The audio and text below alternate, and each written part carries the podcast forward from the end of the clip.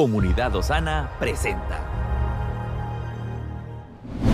Nuestra guía, dirección y seguridad se encuentran en hacer su voluntad. Por eso nos entrenamos en adoración, intercesión y la palabra profética más segura. Bienvenidos al mensaje de hoy. Hoy vamos a estudiar un poco el capítulo 16 de Génesis, del versículo 1 en adelante. Y aquí hay una historia más de los muchos fracasos que Abraham tuvo como hombre de fe. Nosotros vamos a ver en la vida de Abraham muchos desaciertos y también vamos a ver aciertos. Por eso es que para nosotros es relevante estudiar la vida de Abraham, porque la escritura dice que todas estas cosas que le acontecieron a los antiguos son para ejemplo nuestro. Entonces tenemos que aprender a ver la vida de aquellos que se narra en las escrituras como un espejo al cual nosotros vernos. De tal manera que cuando lo veamos a ellos, podamos ver sus errores y decir, yo tengo que tener cuidado en no cometer esos errores. Y a la misma vez podamos ver sus aciertos y decir, hey, eso que hizo él me sirvió como ejemplo para que yo pueda operar hoy. Y eso es una de las cosas que hace grande a Abraham. Porque para usted y para mí tenemos su ejemplo y tenemos el ejemplo de David y tenemos el ejemplo de Moisés y tenemos a Pedro y tenemos todo lo que nos enseña las escrituras en los evangelios, tenemos a Pablo, tenemos a los profetas y nosotros tenemos a dónde recurrir para tomar ejemplo. Y la escritura es tan extraordinaria, tan maravillosa, que no hay nada que usted y yo podamos estar viviendo nada, nada, nada, nada, que en las escrituras no tengamos una luz que nos pueda servir para saber cómo operar en medio de lo que estamos viviendo. Sin embargo, Abraham estaba en otra condición, porque Abraham estaba comenzando una vida sin precedentes, sin referencia, sin nadie a quien preguntarle sin nadie con quien compararse, sin nadie a quien buscar consejo, más que a Dios. Y Dios lo estaba llamando a que se posicionara en una dimensión donde pudiera Abraham comprender que su vida entera, cada detalle de su vida estaba centrada en un propósito de Dios. Eso hasta hoy a muchos de nosotros nos cuesta por eso es que no vinculamos cada situación que vivimos, no la terminamos de amalgamar, no la terminamos de ver completamente desde el propósito que Dios tiene con nosotros. Para Abraham era, hey, sal de tu tierra, sal de tu parentela, vete a la tierra que yo te voy a mostrar. ¿Y cuál es la tierra? Yo te la voy a mostrar. Vas a tener que despertar cada mañana y buscar mi dirección cada mañana. Porque te estoy diciendo lo que voy a hacer, pero no te estoy dando detalles. Te estoy hablando de tu propósito, pero no te lo estoy revelando todo, porque el propósito se revela progresivamente. Te estoy hablando de tu llamado, pero no te estoy dando todos los detalles del llamado, porque hay algunas cosas que las vas a ir descubriendo en el camino. Te estoy hablando de tu asignación. Y así nos habla a nosotros.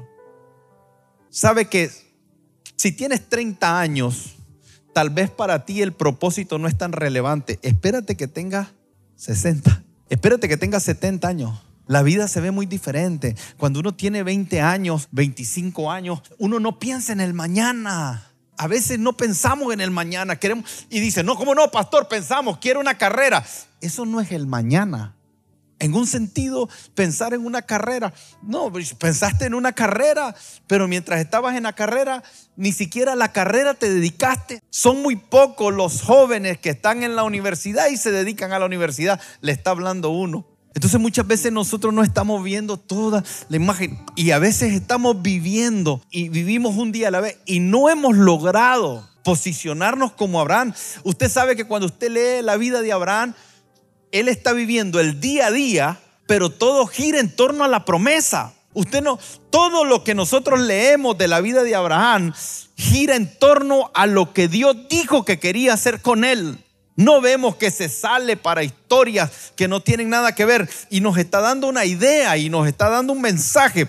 El mensaje es, la vida de Abraham tenía un propósito, un propósito. Y todo alrededor de la vida de Abraham giraba en torno a ese propósito. Todo giraba en torno a ese propósito. Y todo lo que acontecía en la vida de Abraham, todo, absolutamente todo, estaba vinculado al propósito. Entonces, si había sequía, era parte del propósito. Si había abundancia, era parte del propósito. Si caía en medio de una tentación, era parte del propósito. Si pasaba por una prueba, era parte del propósito. Si lo abrazaban y le decían cuánto te amo, era parte del propósito. Y si lo rechazaban y lo cuestionaban, era parte del propósito.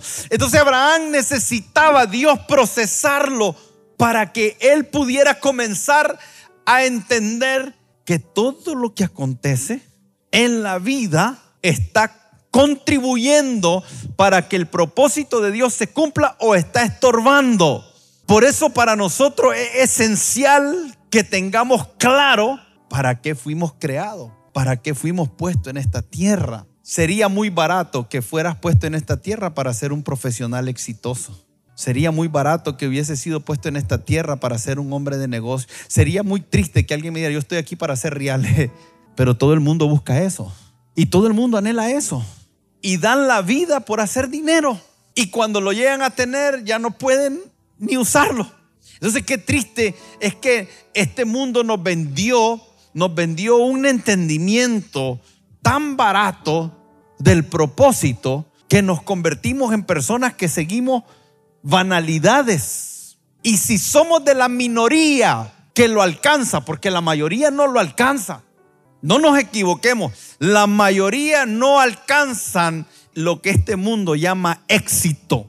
En Génesis capítulo 16 hay una historia que tiene muchos detalles, pero para mí hay una idea central, porque en esta historia de Génesis capítulo 16, el Señor se va a revelar a Abraham como el roí, y hemos escuchado esa frase, es uno de los nombres de Dios y significa Él es el Dios que ve, que está constantemente prestando atención a lo que está aconteciendo. Y Dios se va a revelar a Agar, que es una esclava, pero esta revelación le va a llegar a Abraham y le va a llegar a Sara. Y creo que esto va a cambiar la vida de ellos y iba a cambiar la vida de ellos porque a pesar de que Dios se le había presentado a Abraham, pareciera como que perdió el sentido y se le olvidó que Dios estaba constantemente viendo. Porque si nosotros tuviésemos conciencia de que Dios ve algunas cosas, no las haríamos como las hacemos. Pero a veces tenemos conciencia del ojo del amo. Y por eso cuando está tu jefe trabajas diferente que cuando no está. Y por eso algunos hijos se comportan delante de los papás de una manera, pero cuando los papás no están, se comportan de otra. Y por eso a veces en el cuerpo de Cristo, cuando estamos alrededor de cristianos, nos comportamos de una manera, pero cuando ya no estamos alrededor de ellos, nos comportamos de otra. Y la pregunta es, ¿por qué? ¿Por qué tenemos doble cara? ¿Por qué a veces pareciera que tenemos una doble moral? ¿Qué entendimiento tenemos que nos lleva a que nos importe tanto lo que diga la gente, lo que piense la gente? Y hemos perdido la revelación del Dios que ve. Y la revelación que tengamos de Dios se convierte en la forma que nos relacionamos con Él. Por esto era trascendental esta experiencia que va a tener Abraham. Porque al final de esta historia, lo que iba a quedar no era tanto el error, no era tanto la falla, a veces leemos este capítulo 16 y entonces comenzamos a leer que la historia dice que Sara era estéril y que no había podido tener hijos. Vamos a leerla. Dice, Sara, mujer de Abraham, no le daba hijos y ella tenía una sierva egipcia que se llamaba Agar. Dijo entonces Saraí a Abraham, ya ves que Jehová me ha hecho estéril. Te ruego pues que te llegues a mi sierva, quizá tendrá hijos de ella y atendió Abraham al ruego de Saraí. Y Saraí, mujer de Abraham, tomó a Agar, su sierva egipcia, y al cabo de diez años que había habitado Abraham en la tierra de Canaán, y la dio por mujer a Abraham, su marido. Y él se llegó a Agar, la cual concibió, y cuando vio que había concebido, miraba con desprecio a su señora. Entonces nosotros vemos esta historia Y hay algunos elementos importantes aquí. Primero, lo que tenemos que ver es que entendamos un poquito desde dónde Sara hace esta propuesta. Porque dice aquí la escritura que ya habían pasado 10 años desde que Dios le había prometido a Abraham que le daría un hijo.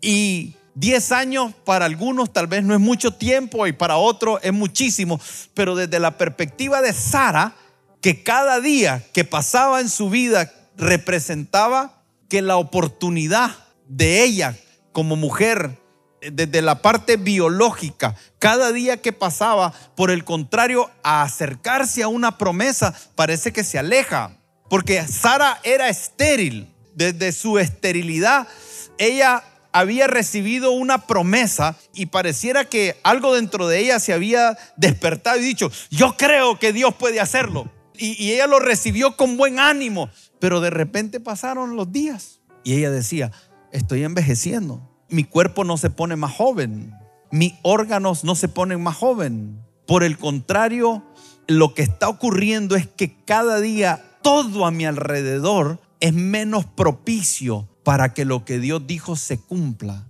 Entonces ella comienza a razonar desde una forma muy lógica. Y esto es muy peligroso, porque cuando Dios nos da una promesa, tarde o temprano vamos a tener que lidiar en algún momento con la duda y con la incredulidad. Y si nosotros entramos en ese razonamiento natural y comenzamos a ver las cosas desde una perspectiva natural, entonces lo más posible es que lleguemos a conclusiones equivocadas. Por eso es que uno dice, qué locura lo que se le ocurrió a Sara. No, no es tan loco. No es tan loco, ¿por qué? Porque primero ella se vio que sus capacidades iban disminuyendo cada día y que ya se había vuelto imposible. Ahora, al verse ahí, ella dice algo que también llama mucho la atención. Dice, Jehová me hizo estéril. Y por eso es que le decía al comienzo, qué importante es que nosotros tengamos una teología correcta. Sara no tenía referencia, usted y yo sí. Para Dios desde el inicio, desde el principio en Génesis, el deseo de Dios siempre ha sido que nosotros nos multipliquemos, que nosotros fructifiquemos y que nosotros llenemos la tierra. Nunca, nunca usted va a leer en las escrituras que es el deseo de Dios que alguien de nosotros no sea fructífero. Jamás. Es más, en el Antiguo Testamento era una señal de pecado, era una señal de estar fuera de la voluntad de Dios, la esterilidad. Entonces esto es peligroso cuando no tenemos nuestra teología correcta porque comenzamos primero a razonar y después comenzamos a cuestionar la fidelidad de Dios. Y podemos llegar a, y esto no, no es una vez que se dice, muchas veces en la escritura vamos a ver al hombre responsabilizando a Dios de las cosas que no ocurren por falta del entendimiento de los tiempos de Dios, de la fidelidad de Dios y de también de muchas veces lo que requiere que yo haga para que lo que Dios dijo se cumpla. Pero pareciera que sin importar cuál sea la razón, todos terminamos concluyendo que si hay algo que no está pasando en nuestra vida, de acuerdo a lo que Dios ha prometido en las escrituras, pareciera que es responsabilidad de Él. El Señor no quiere, Él me ha hecho estéril. Y así oímos a los discípulos en el momento de la barca que había una tempestad, cuando él, ellos le dicen a Jesús, Jesús, ¿que acaso no ves que perecemos? Y yo pregunto, ¿será que en algún momento usted y yo hemos cuestionado a Dios de esa manera? ¿Será que hemos responsabilizado a Dios por algunas cosas que no han ocurrido en nuestra vida y no lo responsabilizamos desde una posición donde verdaderamente pudiéramos decir, Señor, hágase tu voluntad y no la mía? En realidad ella lo está haciendo desde un cuestionamiento, porque hay muchas cosas que pudiera decir. Yo pudiera decir, ella está cuestionando lo que Dios dijo, está diciendo, Dios se burló de ti porque te dijo que te va a dar un hijo, pero me ha hecho estéril. Es contradictorio, no tiene sentido lo que está diciendo.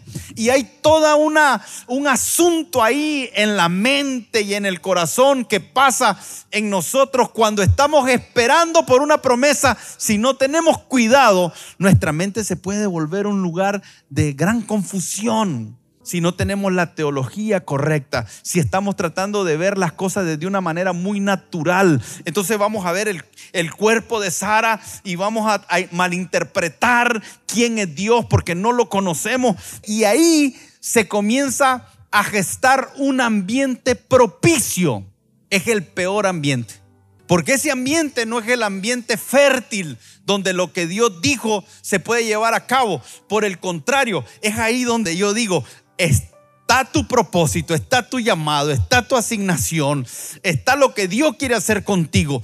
Y ahí, en cada situación que está ocurriendo, vamos a dejar que Dios opere o que opere el enemigo. Dios va a permitir que cosas sucedan en tu vida como una prueba que es muy diferente a lo que hace el enemigo, porque el enemigo ve o propicia algo en tu vida para desviarte del plan de Dios, pero a la misma vez viene con una intención de destruir, de matar lo que Dios está queriendo hacer. Y tú y yo estamos ahí. Y la batalla espiritual es qué camino vamos a escoger. Y mientras esperamos la promesa, cuán fiel vamos a ser a lo que Dios dijo.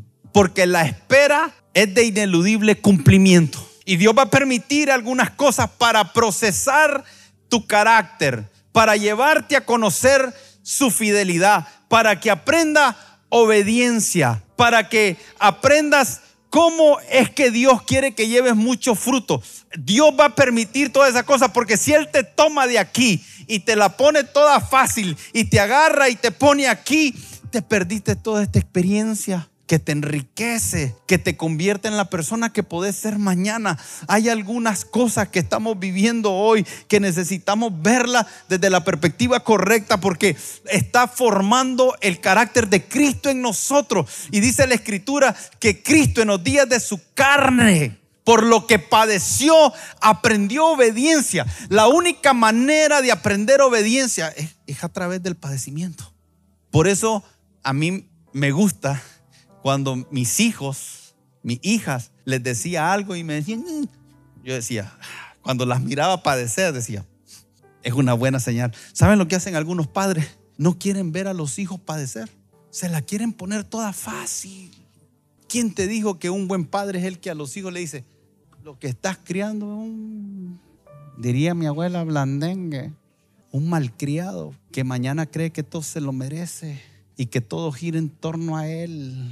Porque en realidad cuando nosotros nos rehusamos a los padecimientos, y sabe que, que, es una de las cosas que muchas veces no nos enseñan cuando estamos comenzando en el Evangelio, no nos enseñan esto, pero Pablo en el momento que el Señor se le apareció en Hechos capítulo 9 y en Gálatas, lo que nos da, él dice, hey, yo le voy a mostrar a él lo que tiene que padecer, lo que es necesario padecer por causa, si yo te dijera, Miren qué diferente sería el llamado. Si yo dijera, mire, mire cómo hacemos el llamado. Si estás necesitado, si lo has probado todo y nada te ha funcionado, para de sufrir. Ven a Cristo. Y son vandaladas de gente levantando la mano porque te están ofreciendo que traiga su problema, déjelos en el altar. O sea, si, si espiritualmente pudiéramos ver todo lo que han traído aquí al altar, nadie se llevaría nada porque todo el mundo vendría al altar a dejar lo que no quiere. Pero si hiciéramos el llamado y dijéramos, queremos hacer un llamado, y el llamado es aquellos que entienden que si vienen a Cristo, habrán cosas que les es necesario padecer. Pase aquí adelante. Es que ni, ni en broma. Pero si eso dice la Biblia, ¿saben cuál fue el ofrecimiento a Pablo? A Pablo el ofrecimiento fue porque yo, ¿qué cosa? Entonces Pablo cuando vino el padecimiento, cuando vivió la persecución, cuando los mismos apóstoles no creían en él, los discípulos no creían en él, los creyentes no creían en él, todo el mundo se le corría, nadie quería estar alrededor de él porque él era el que asolaba la iglesia y ahora está listo para ser parte de la iglesia, pero la iglesia no lo quiere, al punto que en un momento de su vida él tiene que escribir y decir, desde lo que está escribiendo, defendiendo su apostolado. Porque nadie creía en él. Entonces la idea es que si el Señor nos llamó a la obra del ministerio, Él nos va a abrir la puerta, Él nos va a mostrar, Él, como David, aunque no me traiga, me trae. Está bien, todo eso es verdad, pero perdemos la otra parte. Perdemos la parte del padecimiento. Y estamos viviendo temporadas donde la iglesia necesita comprender que parte de la dinámica de vivir en este mundo es que en el mundo vamos a tener, ¿qué vamos a tener? ¿Qué vamos a tener? Hasta me afligo porque a veces ni me gusta decir eso a mí porque no, no quiero traerlas. Cuando estoy aquí y hago esta pregunta dentro de mí, digo, Padre, guárdame, escóndeme, cúbreme, líbrame de todas estas cosas que estoy diciendo, Señor. Yo lo entiendo, pero, pero guárdame que no pase aflicción. Porque nadie quiere. Pero tenemos que entender que parte de la vida es eso. Y van a haber pruebas que el Señor permite para formar nuestro carácter, para que aprendamos obediencia, para que miremos su fidelidad, pero van a haber tentaciones que el diablo trae a nuestra vida para sacarnos del plan de Dios, para tergiversar, para corromper, para matar lo que Dios está queriendo hacer. Y cuando vemos la vida de Abraham, lo que vemos en este momento es un Abraham y una Sara que están razonando de manera equivocada y que lo que están haciendo es por causa de no saber esperar. ¿Sabe cuánta gente aborta su vida de fe por no saber esperar? ¿Sabe cuánta gente pudiera estar hoy aquí y ser la última vez que estén aquí? Porque en esta semana pudieran hacer cosas que te lleven a abortar por no saber esperar. Uy, esto es una tentación que todos vivimos. Ah, y no estoy hablando solo de, de, irse al mundo y dejar de congregarse y separarse. No estoy hablando solo de eso. Estoy hablando de planes alternativos. Muchas veces planes alternativos al ministerio. Muchas veces planes alternativos en los negocios, muchas veces planes alternativos en lo familiar, muchas veces planes alternativos en lo profesional. Salen planes por todos lados. A veces nosotros creemos que todos los ofrecimientos son de Dios. Y va a haber alguien que te va a decir, venite conmigo porque tengo esto. Y vos vas a decir, este es Dios. Y no ser Dios. Salimos de trabajo que deberíamos de quedarnos. Renunciamos a trabajo que deberíamos de quedarnos.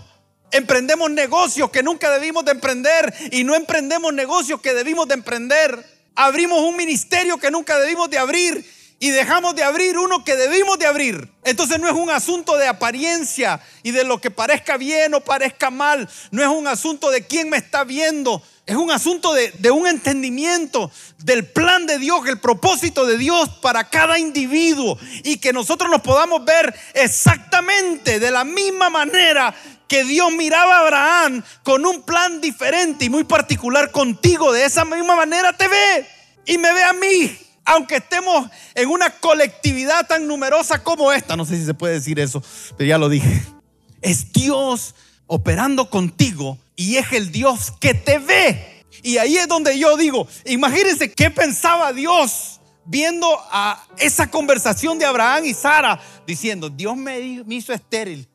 Yo desde allá le hubiera dicho, ¿qué? Yo hubiera dejado caer un rayo y nada tengo que ver yo con eso. Pero el Dios que ve está oyendo esa conversación. Soy estéril y mi cuerpo se está deteriorando ya, mi periodo ya no está y em, no se va a cumplir lo que Dios dijo. Y Dios diciendo, ¿qué dudad de mi palabra? Pero el Dios que ve. Y de repente sale Sara con ese plan extraordinario. Ahí está la sierva. Ayudémosle a Dios.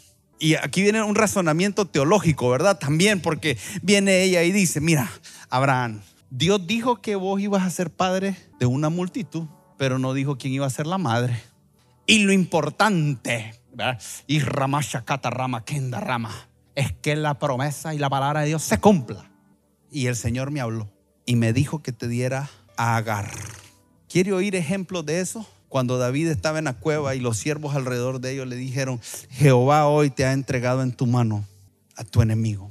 Yo no quiero generar un espíritu de incredulidad, pero tengo que decirle que tenga cuidado con algunos espíritus que andan diciendo cosas que no son de Dios. Sara se para frente a su esposo y le da un consejo que no es de Dios. Y esto pone una responsabilidad sobre las mujeres y pone una responsabilidad sobre los hombres, sobre todo sobre los hombres. Pero quisiera hablarle a esas mujeres que tienen un marido que no siempre tiene el carácter, porque Sara le dijo, toma mi sierva y Abraham le dijo, bueno, quiero hablarle a las mujeres que tienen un marido que, bueno, el Señor te llamó para ser ayuda idónea. El Señor te puso al lado de tu marido para que sean un complemento. Ninguno es mayor que el otro. Pero en muchas ocasiones, mujeres, tu palabra, tu consejo tomará proporciones de vida o muerte, y más cuando los hombres son tocaditos al mal. Esta historia se repite en la escritura y se sigue repitiendo hoy, porque todavía nosotros podemos leer en Génesis capítulo 3 cuando Eva llegó y le dijo, mira, ¿querés probar este fruto de jocote? Digo jocote porque siempre dicen manzana, déjenme, era manzana, ¿verdad? Era jocote, era melón, era sandía, o será la... Prueba este fruto. Y Adán, bueno, por culpa de ese blandengue estamos en clavo nosotros. No es culpa de la mujer, es culpa del blandengue ese. Viene, le dice, toma a mi, a, mi sierva. Y, y él dice, bueno. Y de repente la sierva ahora camina por la casa de una manera diferente. ¿Sabe cómo son las mujeres que no saben ni que están embarazadas, pero ellas ya sienten que les duele la columna? Entonces ella ya camina de una manera diferente. Y Sara la está viendo. Y como las mujeres no son territoriales ni tienen problema entre ellas, eso no pasa. Entre las mujeres no existe esa cosa, nada que ver. Eso es un chisme del diablo que ha inventado de las suegras y las nueras y todo eso. Es mentira. Sara comienza a incomodarse. Y ahora, ahora dice que ella la está menospreciando. ¿Y sabe lo que hace? Llama a Abraham y dice, Abraham, vení, me afrenta sobre ti. O sea, en otras cosas, nosotros estamos claviados, hermano. Miren, los hombres estamos nos quieren mangonear y cuando nos hacen hacer lo que quieren y las cosas salen mal, después nos echan el clavo a nosotros. Porque esta mujer primero le dice a él qué hacer, él accede y después a la hora que la otra anda aprovechándose de su situación, que ahora ella antes era la esclava, la que le decían pasame esto, pasame aquello, pero ahora ella se mueve en la casa diferente porque los otros esclavos y todos manejan que hay una promesa para Abraham, pero que ahora esa promesa ella la carga. Y algo cambió en ella. Algo pasó, se, se, enorgulleció de tal manera que comenzó a humillar de una forma a Saraí. Y Sara se molesta y llama a Abraham y le dice, tu afrenta. ¿Y sabe lo que le dice? Jehová juzgue entre tú y yo. Y eso es cierto.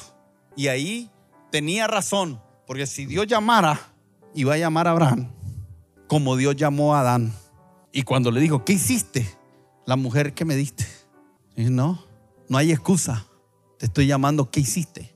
Y es cierto, si Dios juzgara entre Saraí y Abraham, Abraham tendría que entregar responsabilidades de eso. Ella tenía razón, pero todavía Abraham sigue en su comportamiento indebido porque ahora lo que le dice es, mira, estamos en problemas, ahí ve qué haces vos, resolve vos, hace con ella lo que a ti te plazca.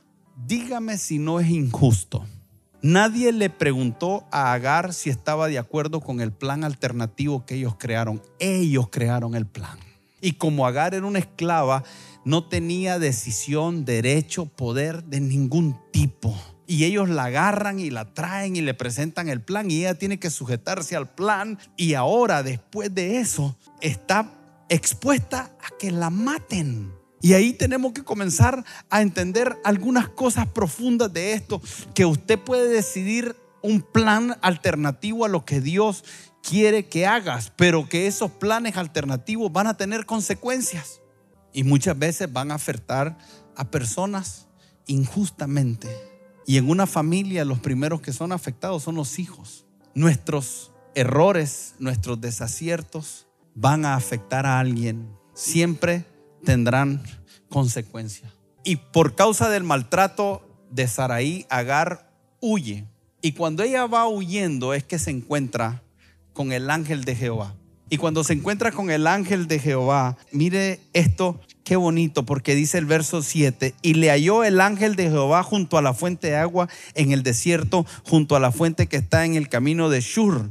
Y le dijo, Agar, sierva de Saraí, ¿de dónde vienes tú y a dónde tú vas? Por eso es que cuando él le dice, ¿de dónde vienes tú y a dónde tú vas? El Señor le está diciendo, quiero que analices qué es lo que percibe que ha sido tu vida. Y hoy que estás en esta situación, quisiera saber hacia dónde ves que vas. ¿Qué te trajo hasta aquí? ¿Qué produjo tu condición hasta aquí? Bueno, nací como esclava, mi ama me utilizó para un plan y después ella misma se aprovechó de mí y por causa de una percepción de ella me ha echado. Pero ¿y para dónde vas? Va de regreso a Egipto. Ella era egipcia. Era esclava aquí y solo va a cambiar de lugar de esclavitud. No era un cambio relevante para su vida, solo iba a cambiar de amo. Y ahí es donde el Señor, mire lo que le responde, porque le dice en el verso 9, y le dijo el ángel de Jehová, vuelve a tu señora y ponte como, ponte como. Por eso es que ella se sorprende. Desde ahí, ella comienza a entender que hay un Dios que ve, que ve la situación que está aconteciendo, que no se le escapa nada y que sabe que hay cosas que han sido injustas con ellas y por eso se le apareció, por eso llegó, para darle una respuesta, pero también sabe que ella es parte del problema. Y ahí es donde nosotros comenzamos a aprender mucho de esta historia porque a veces las circunstancias a nuestro alrededor que nos tientan a salirnos del plan son las circunstancias que el Señor está permitiendo que acontezca para formar algo en nosotros. Por eso es que el huir no era la solución para ella. El Señor le pudo haber dicho, ok, hiciste bien, salvaste tu vida y de aquí para adelante vamos a hacer algo. Pero no, le dice, vas a regresar al problema. Vas a volver al problema. Y esta es una parte que nosotros como creyentes necesitamos entender, que algunas veces cuando estamos huyendo de los problemas, es posible que el Señor no nos traiga de regreso al mismo problema, pero hay condiciones que se presentan, hay situaciones que se presentan, que tienen diferentes escenarios, pero están tratando con la misma cosa. Y a veces sentimos que se repiten los procesos, que se repiten los procesos. Y mientras sigamos huyendo de los procesos, el Señor va a continuar permitiendo que algunos escenarios se te hagan presentes hasta que resuelvas el problema. A veces el problema de la deuda no es la deuda en sí, porque si fuera la deuda el Señor te la cancela. Es el entendimiento, los principios, la forma en que actúa, en que ves las cosas. Y por eso el Señor te manda de regreso. Él la manda de regreso y dice, tienes que resolver tu asunto. Pero no te garantizo que Saraí va a resolver el suyo. Nosotros quisiéramos que el Señor nos mandara de regreso. Está bien, pues si el Señor me quiere mandar de regreso al problema, yo me voy de regreso al problema. Pero resuelven el problema Saraí para que sea más fácil. Y el Señor no garantiza eso. Él no te va a garantizar que la gente cambie, que la gente deje de ofenderte, que la gente deje de ser injusta. Él no te va a garantizar un mundo ideal. Él lo que va a enseñar es cómo tú puedes moverte en ese mundo ideal donde Él es Dios que ve y que ve la injusticia y que ve el clamor y que ve la necesidad y que cuando estás ahí, Él ve cómo tú actúas, si eres parte del problema o parte de la solución. Y Dios va a tratar con Abraham. Y claro que va a ayudar, pero no hay garantía de que cambie. Por eso cuando le dice, ese hijo tuyo también tendrá una descendencia. Y ese hijo tuyo se llamará Ismael. E Ismael significa el Dios que oye. El Dios que oyó tu clamor. El Dios que oyó tu sufrimiento. El Dios que oyó tu petición. Y te salió al encuentro. Y te marcó. Por eso es que los nombres son importantes. Porque cuando el Señor se está revelando aquí en este capítulo como el Señor que ve, le está enseñando a toda una familia que Él está en los detalles de todo lo que ocurre. Que para Dios no solamente Abraham era importante, que para Dios no solamente Sara era importante, sino que aún los esclavos que estaban en la casa de Él eran importantes. Y Dios le va a enseñar a Abraham a ver que no solo está tratando con Él, sino con todo lo que está alrededor de Él. Dios no está tratando solo con nosotros. Él está tratando con todas las personas alrededor tuyo. Si tienes alguien que trabaja en tu casa, parte de los procesos que tú estás viviendo tiene que ver con las personas que trabajan en tu casa. ¿Cuál es el trato que le das ante el Señor que ve y que oye? Si tú tienes una empresa y tienes personas que trabajan para ti, ni por un instante pienses que tu vida está alejada de eso que tu familia está alejada de eso. Ni por un instante pienses que todo lo que ocurre alrededor nuestro, todo en, los diferentes sistemas que existen en este mundo, en la familia, en las diferentes instituciones, aquí, aquí hay cosas que Dios está tratando conmigo que tienen que ver con ellos. y que el Señor ve. El Señor ve cómo nos desempeñamos entre nosotros. El Señor ve cómo yo actúo desde el secreto cuando se trata de la congregación. El Señor lo ve todo. Si nosotros se nos revela el Dios que ve, debería de producir un cambio en nuestra manera de vivir. Nosotros tenemos Saraís a nuestro alrededor, tenemos Abraham a nuestro alrededor, tenemos Agares a nuestro alrededor, tenemos toda una serie de cosas que ocurren a nuestro alrededor. Si usted se lleva algo, llévese el entendimiento de que el Señor te ve y te ve en el secreto. ¿Saben? Cuando Agar regresó donde Abraham y le dijo, yo no sé cómo fue eso porque no lo relata la historia, pero Agar regresa y, y yo me imagino a Abraham diciendo, ¿dónde estabas? Sara te estaba buscando. Y dice, tuve un encuentro con tu Dios. El Dios que se te apareció a ti, se me apareció a mí y me habló y me dijo que viniera de regreso y que me pusiera sumisa. Y quiero pedir perdón por todo lo que hice, porque habían cosas que no debía hacer. Y el Señor me dijo que te dijera, todo esto es especulativo, ¿verdad? Y el Señor me dijo que te dijera que le pusieras por nombre al hijo que llevo en el vientre, Ismael, porque él oyó mi clamor y oyó mi sufrimiento. Y el Señor me dijo que este hijo que llevo aquí también tendrá una descendencia, pero me habló de las consecuencias y me dijo que será como un asno montés, hombre fiero, será un hombre que amará la libertad de tal manera que no se sujetará a nadie y será independiente, será fuerte, será orgulloso. El Señor describe a Ismael y a la descendencia de Ismael. Alguna gente hasta hoy no entiende por qué en el Medio Oriente hay ese conflicto entre los musulmanes y los judíos. Y la raíz de ese conflicto está aquí. Dígame si nuestras decisiones no tienen consecuencias, que hasta el día de hoy el conflicto que es bélico es un conflicto por una herencia. Ambos se acreditan que la tierra les pertenece. Es un conflicto entre árabes, entre musulmanes y entre judíos. Están todos contra Israel, Israel contra todo. Y la palabra del Señor se está cumpliendo. No porque ese era el deseo de Dios, ese no era el anhelo, no fue Dios diciendo este es mi plan, ese es el hombre creando un plan alternativo. Las decisiones que usted y yo tomamos van a afectar a nuestras generaciones. No sé cómo decirle a usted que preste atención a las decisiones que toma, porque las decisiones que toman no te afectarán positiva o negativamente solo a ti. Habrá un efecto en tus generaciones y habrá un efecto en la sociedad y habrá un efecto espiritual muy grande. Tú serás contra todos y todos serán contra ti. Ahí están.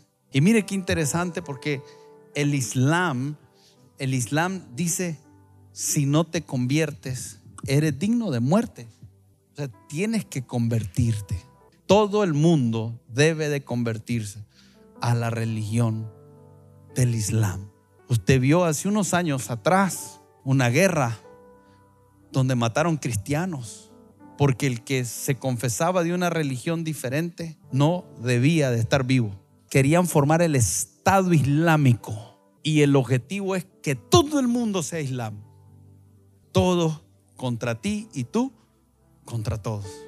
¿Sabe qué es la otra cosa interesante? Que en, el, en la montaña donde está el templo hay un rótulo que dice, Dios no tiene hijos. Y eso tiene un origen, porque Ismael fue rechazado por Abraham. Y entonces desde ahí ellos, ambos, los judíos dicen, nuestro padre Abraham. Y los del Islam dicen, nuestro padre Abraham. Los judíos son de la simiente de Abraham. Y también el Islam es la simiente de Abraham. Pero Dios es el Dios de Abraham, el Dios de Isaac y el Dios de Jacob. Y algunos pudieran decir, pastor, ¿y por qué dejaron fuera Isaac? Porque nunca fue la voluntad de Dios. Pero la misericordia de Dios es que aún no siendo su plan, de alguna manera Él vino y sigue hasta el día de hoy diciéndole a esta simiente y a las simientes de la tierra, en la simiente de Abraham serán benditas todas las naciones de la tierra. por más planes alternativos que hagan. Y la simiente de Abraham no era Isaac la que se estaba refiriendo, se estaba refiriendo a Cristo. Y Cristo sigue siendo la bendición que el mundo necesita hoy. Y por eso es que hay que ver que cada vez que nosotros creamos un plan alternativo, estamos estorbando a lo que Dios quiere hacer. Y lo que Dios quiere hacer contigo y tu casa, tu familia. Tienes que tener cuidado a saber esperar, a saber perseverar. Porque si no perseveras y no esperas, entonces estamos propensos a cometer muchos errores. Y solo quiero leerte unos puntos que escribí aquí. Cuando esperamos la promesa, número uno, cuando esperamos la promesa debemos de tener cuidado de no caer en la incredulidad. Por muchas diferentes razones. Si Dios te dijo algo, identifica cuando la incredulidad quiere entrar. Número dos, mujer. Sara dio un mal consejo a su marido y Abraham falló en no posicionarse en el lugar como la cabeza del hogar. Que el Señor nos ayude a que nuestros consejos sean los que salen de la palabra de Dios. Que las palabras de, su boca sean alineadas con lo que Dios está diciendo. Y si por alguna razón, en algún momento, por ignorancia o por ingenuidad, sin querer queriendo, tu esposa te da un consejo que no es, tú eres la cabeza. Indaga, busca, no actúes a la ligera. Cerciórate que el consejo sea de Dios. Y si no es de Dios, pónganse de acuerdo. No para hacer lo que no es la voluntad de Dios, sino para hacer lo que es la voluntad de Dios. Número tres, Dios no necesita tu ayuda. Si Dios te va a prosperar, te va a prosperar aquí, en China, en Japón, en Alemania, en Estados Unidos, donde Él quiera. En Haití te puede prosperar y en el país más pobre de la tierra. Si Dios te dijo que te bendecirá, Él te bendecirá y no necesita nuestra ayuda. Lo importante que nosotros necesitamos saber que la bendición está sobre nosotros. Abraham en un sentido lo sabía, porque Abraham en, en un sentido le dijo a Lot, si tú coges para la izquierda, yo cojo para la derecha. ¿Por qué? Porque Abraham en un sentido entendía que la bendición estaba sobre él, no sobre la tierra. La bendición está sobre ti. Y el Señor te prosperará donde Él te plantó. Y si tú no te mueves ahí donde Él te plantó, serás como árbol plantado junto a corrientes de agua que da su fruto en su tiempo y su hoja no cae. No necesita Dios tu ayuda para prosperarte. Lo único que necesita es que estés posicionado delante de Él correctamente. Número cuatro, cinco, no sé, cuando nos desviamos de la voluntad de Dios, terminamos haciendo daño a personas que no tienen ninguna influencia en nuestra decisión. Nuestros hijos, seres queridos que no fueron parte de la decisión y terminan llevándose la parte negativa.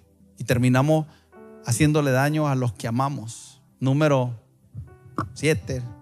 Los ojos de Dios están sobre los desamparados y nosotros debemos de tener cuidado de tratar con justicia a todas las personas que están a nuestro alrededor. Dios ve cómo tú tratas a las otras personas. Y no estoy hablando solo de palabras, no estoy hablando de decir Dios te bendiga.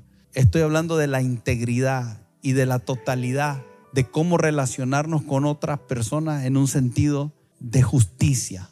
Pero por último, Dios seguirá viendo y seguirá declarando la promesa que te dio a pesar de nuestros errores. Y si nosotros somos infiel, Él continúa siendo fiel. Nuestros errores no invalidan la promesa. Nuestros fracasos no invalidan la promesa. Lo único que nos va a llevar a perder la promesa es si en algún momento rebalamos, caemos y nos quedamos tirados.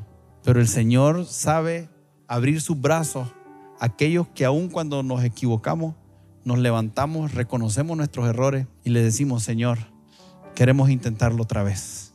Amén. Estamos en tu plataforma favorita. Recuerda que puedes escucharnos en Spotify, Apple Podcast, Amazon Music y Google Podcast. Compártelo y sé de bendición a los demás.